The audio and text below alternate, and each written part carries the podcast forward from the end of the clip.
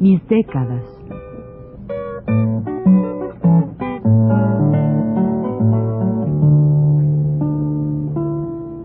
Juan de la Cabada, mediante esta serie de programas radiofónicos, narra los momentos más intensos de su existencia como escritor, trotamundos, militante de la condición humana, todo lo cual es ya patrimonio de nuestra mejor literatura.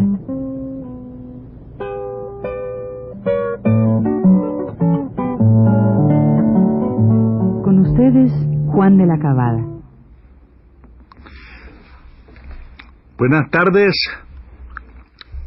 Vamos hoy a retroceder un poco hasta meses antes de llegar don Narciso Basoles a París para ocupar el cargo de ministro en la legación de México en Francia. En ese tiempo todavía no había lo que hoy hay, que es la, embajada de México en Francia.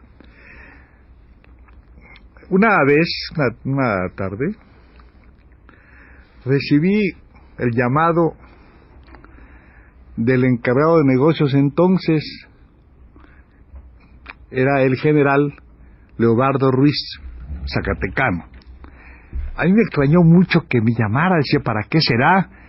Y cuando llegué a la calle a mediodía, el día me dijo, este, mira Juanito, te invito a comer y subimos a comer allí a la a la legación no es ya contexto pero bueno ahí mismo ahí mismo en el mismo edificio de la legación vivía entonces el ministro el, el, de negocios que era el general Leobardo Ruiz. Y claro es muy curioso para mí era muy curioso ver cómo la familia esta cosa muy mexicana en un lugar como París donde hay esa comida fantástica, magnífica, sanísima además, muy buena, pues eh, nos dieron una comida mexicana, sí, hasta donde era posible la comida mexicana con su sopita aguada, sus, eh, su arrocito, eh, el guisadito, el guisado de siempre, muy muy bien, muy simpático, muy bien, y, y el postrecito como siempre de un ate con queso y café, ¿verdad? Pero así demasiado abundante, creo yo, comimos ese día, así muy mexicano, yo estaba así un poquito azorado, y me dice él, vamos, vamos a tomar un café abajo, ¿no? Tomamos un café abajo de que voy a platicar alguna cosa, y bajamos. Allí en el salón este, abajo estaba, tenía él lo que una lo que se llama una vitrola, entonces se llamaban vitrolas, un tocadiscos. Y ahí me puso, creo, para ponerme a tono, me puso el barzón, estaba tocando el barzón y el barzón, toda esa cosa, ustedes conocen la, la canción del barzón. Y bueno, ahí oyéndola yo, tomando el café, me dijo, mira Juan, yo te llamé porque este no, no, recordé así quién podría ser la persona que me acompañara para recibir a Agustín Lara que va a venir hoy. bueno, pues eh, bueno, sí, sí, sí, quiero que tú te quedes aquí para que cuando venga Agustín, pues lo recibas también conmigo y hablemos y todo eso. Le dije, bueno, pues está bien, Y claro, en esto de la espera, de repente se presenta Agustín y baja la, la señora de, del, del, de negocios, una señora muy simpática, empieza a conversar con Agustín, lo conocía, conocía a su familia, a su padre que era un médico, hablaba del, del doctor Lara y de él y toda esa cosa, ¿no? Bueno, la señora muy contenta, me acuerdo que no, no, no, habló desde el, desde el, el, descanso de la escalera, ni siquiera entró al salón, desde allá empezaron a conversar. Y ya había un piano de cola, por fin la señora este, subió, luego bajó al salón y ahí estábamos yo me senté, en realidad, pensando lo que había a pasar, que siempre me ocurre a mí de eso, entonces yo me senté un poquito atrás del, general Ruiz con objeto de que pues eh, ocultar un poco la cara no de, Agustín que iba a tocar. No yo no sé qué cara iba a poner yo entonces estaba yo así un poco un poco fuera de detrás de él fuera de la, del, del, campo visual del foco visual de Agustín para que no me viera a mí la cara entonces Agustín empezó a tocar Agustín yo estoy seguro que no plagiaba no no es plagio, es que se le quedaban las cosas en la cabeza y él tocaba como ha hecho siempre, ¿no? Le da, le da el tono, da el estilo de una canción, por ejemplo, digamos, un shot, se enseguida lo hace y todo eso. No es que, que él, pero él enseguida la, la, pone la pone la, la, música que corresponde, ¿no? Se dice lo que fuera, un paso doble, lo que fuera el cine. Bueno, y en eso estaba él tocando unas, unas cosas muy españolas, con eh, tipo español, y era hablaba sobre los um, sobre los niños verdad sobre toda esta cosa de de, de la guerra los niños los bombardeos de las mujeres las familias que eran víctimas claro está de, de la guerra etcétera una cosa muy así digamos em, eh, muy a tono con, con el movimiento que vivía España el momento que vivía España bueno pero yo naturalmente lo estaba oyendo, pero como habíamos comido esta, esta cosa tan copiosa, tan abundante de comida, yo estaba detrás del, señor y de repente que ronco. Entonces el señor, el general, me daba un golpe a mí en, el, estómago con el codo, y me miraba así como diciendo, no se duerma, caramba. Bueno, yo me volví otra vez a oír, Agustín siguió tocando, ahí siguió tocando, yo vuelvo a roncar, me vuelve a dar el golpe por este señor, y así pasó, pasó, hasta que por fin terminó Agustín, se levantó, se levantó, y entonces él me llamó aparte y me dice, mano, mira, ¿tú crees que yo toqué para esta gente? No, he tocado para ti, mano. Quiero que tú me digas cómo me ves, mano, cómo me sientes, mano, cómo estoy, mano, dime, manito, dime cómo estoy.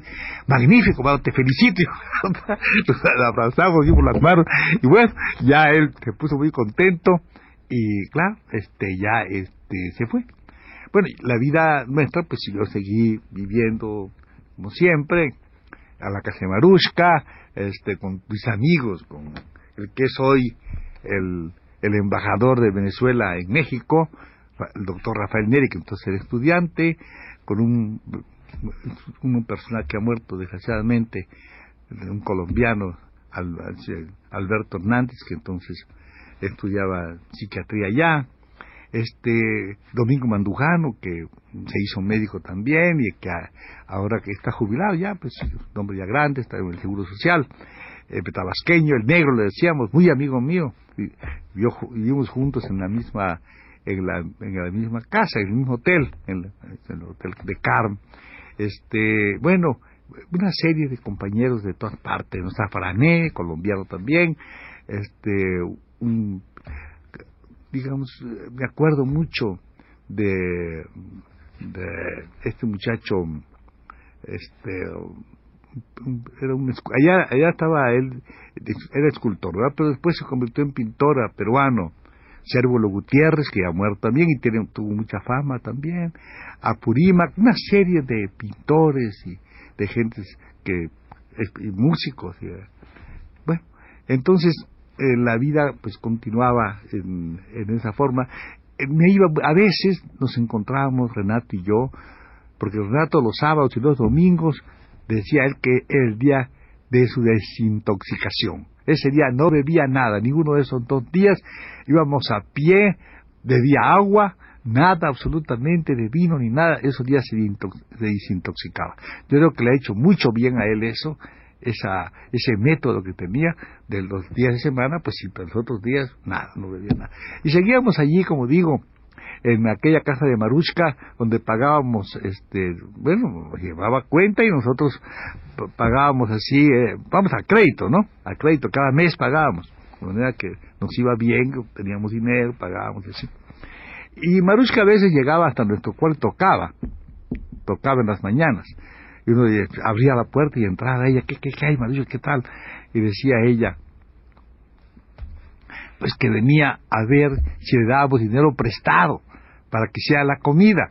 Entonces nosotros le prestábamos dinero, ella hacía la comida. El restaurante era, como dije, creo muy, para mí, tenía cierta, cierta cosa, porque allá en ese restaurante, creo que ya lo conté, iban los franceses estudiantes, así como quien va de turistas. Ellos iban a turistear allí, a ese lugar donde estaban los hispanoamericanos y donde habían unos rusos, rusos blancos, ¿verdad? Que también llegaban, sentaban en otra mesa.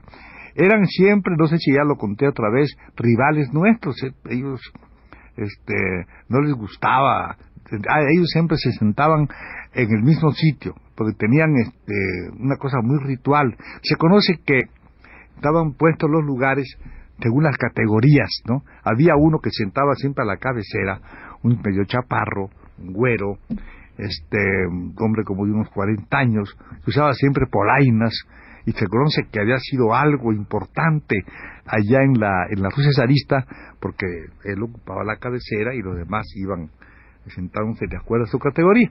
Había uno que, no sé si dije también, uno que era el dueño de una carnicería, era un tipo gigantesco. Y luego había uno que se llamaba Vladimir, que era este el novio de una de una rusa que llegaba ahí, coqueta la rusa, y, no sé por qué él hacía unos corajes horribles, porque ella a veces venía a sentarse a nuestra mesa.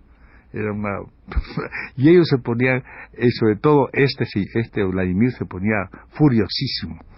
Resultaba que a veces pues este ya casi casi casi estaba establecido, ¿no? Que, siempre había esta rivalidad. Entonces había la, la, la hermana de Marushka se llamaba María. María era la cocinera, era poco morena, ¿verdad? y Marushka era una que eran de origen ruso, eran este, ellas eran eh, polacas, pero cuando la, la, Polonia era, era, era, pertenecía a Rusia, a la Rusia antigua, a Rusia zarista. Ellas eran rusas que habían quedado allá en París, con unas vidas muy interesantes, y la cocinera era, como digo, así, una mujer dulcísima, con una cara preciosa, una dulzura fantástica, y nosotros teníamos esa devoción como esa cosa que se ve en las imágenes, una cara de santidad, así era ella, ¿no? Pues, pues, esta santa, vamos a contar lo que pasaba con ella. Nosotros de repente empezaba la gran, no sé si conté la gran, la gran gabarra, el pleito ahí, porque los, los mexicanos, sobre todo los mexicanos, empezaban a cantar sus canciones, ¿verdad? Adiós mi chaparrita, y que lejos estuve el suelo donde he nacido, cosas de estas que cantábamos. Pero los, ese ruso había un ruso ahí que no podía tolerar que cantáramos nosotros. Era enorme, con unas manos tremendas, unas manos grandísimas. Y además un hombre corpulento se levantaba y soltaba con las manazas, azotaba la mesa, ¡bah! Decía, y el, ¡oh, chichorria! ¡oh, chichorria! Y golpeaba toda la vez. Y después observaba un pleitazo terrible entre los panamericanos y los rusos, ¿Y quién creen ustedes que acababa el pleito? La santa, aquella santa, María la Santa, con esa cara preciosa, iba a la cocina, sacaba una sartén de estas que tienen un fondo muy pesado, y a los, a los rijosos les daba un golpe en la cabeza a cada uno, y los dejaba bloqueados y acababa el pleito. Los pleitos entre rusos y latinoamericanos. Así pasaba. Claro, a veces también esta muchacha, la coqueta, se sentaba en la mesa nuestra y como es natural, pues aquel enamorado de ella eterno que se llamaba Vladimir, la perseguía con un cuchillo en la mano, la hacía correr hasta ahí, hasta la, hasta la río de Secoldo, cerca donde ella vivía, la, la, rusa corriendo y el ruso detrás de ella. Bueno, era una, un, un lugar verdaderamente, como digo, este, extraño, y era un sitio de turismo, pero para los franceses. Iban a ver los franceses cómo vivía este tipo de gente, de estudiantes latinoamericanos y de señores rusos, que seguramente algunos, según dice, eran de la nobleza, ya pasados de moda, y eran, algunos eran hasta choferes, yo era, como digo, era carnicero el, que tocaba aquella cosa, el que daba los golpes. Así era la, vida en, en estos tiempos. Y claro, va transcurriendo, va transcurriendo, va transcurriendo, y un día, pues ya eh, llegan los gente de España, llega David, llega Siqueiros a París porque ya se acaba la guerra y yo, estaba un poquito antes allá porque nosotros llegamos allá en el mes de octubre cuando el Comité de No Intervención dijo que no había extranjeros, no debía haber extranjeros, la República cumplió su compromiso y los extranjeros que habíamos nos fuimos a París. En la próxima contaremos las aventuras de Siqueiros por allá, por allá y algo que yo puedo contar acerca de mí. Gracias, hasta la próxima.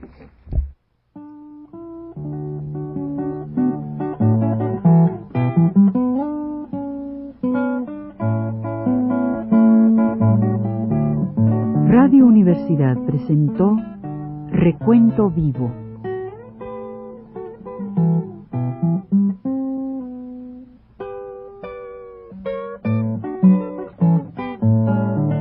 Mis décadas